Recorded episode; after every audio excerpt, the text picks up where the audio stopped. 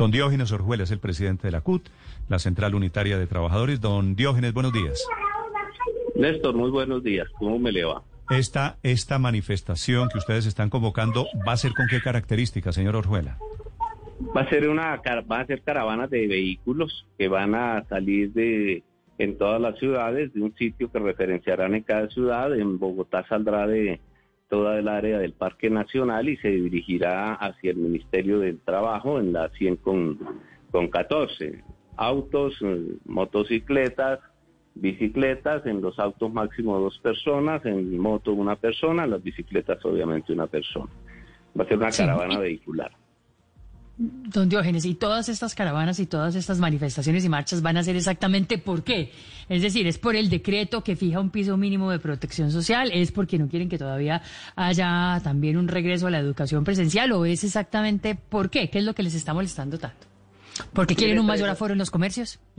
Tiene tres o cuatro asuntos eh, fundamentales. El primero es la reacción a la expedición del decreto 1174 eso ha tenido otra reacción, es que hemos manifestado nuestra suspensión de en la asistencia a la Comisión de Empleo recientemente creada, a la misión de empleo recientemente creada por el gobierno, como segunda medida rechazo al, al, préstamo de 370 millones de pesos a la empresa Bianca. En cuarto lugar estamos respaldando el paro del Cerrejón eh, decretado o, asumido por Sintra Carbón, que es nuestro sindicato, y también exigiendo el cese de los ataques a FECODE.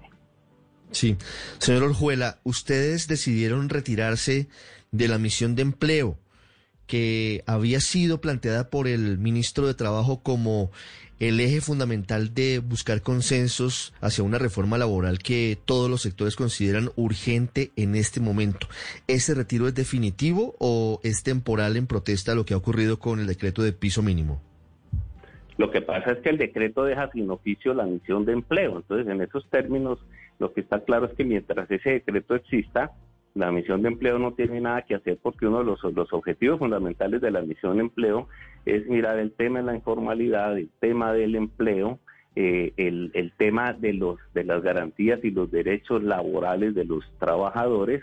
Y entonces nos parece, voy a usar la peor palabra del mundo, una avivatada del gobierno, expedir el decreto antes de que empiece formalmente las sesiones de la misión de empleo. Entonces, para nosotros no tiene, no tiene ningún fundamento, estar en una misión que ya no tiene nada que hacer y, y, que se mira una actitud que no, no es lógica de parte del gobierno al hacer esto que hizo con el decreto 1174. Sí, señor Orjuela, después de esta manifestación que anuncian ustedes para el lunes de la semana entrante, ¿otra vez va a ser un final de año con paros contra el gobierno? Creo que va a ser un año bastante movido por todas estas situaciones que se están, que se están presentando.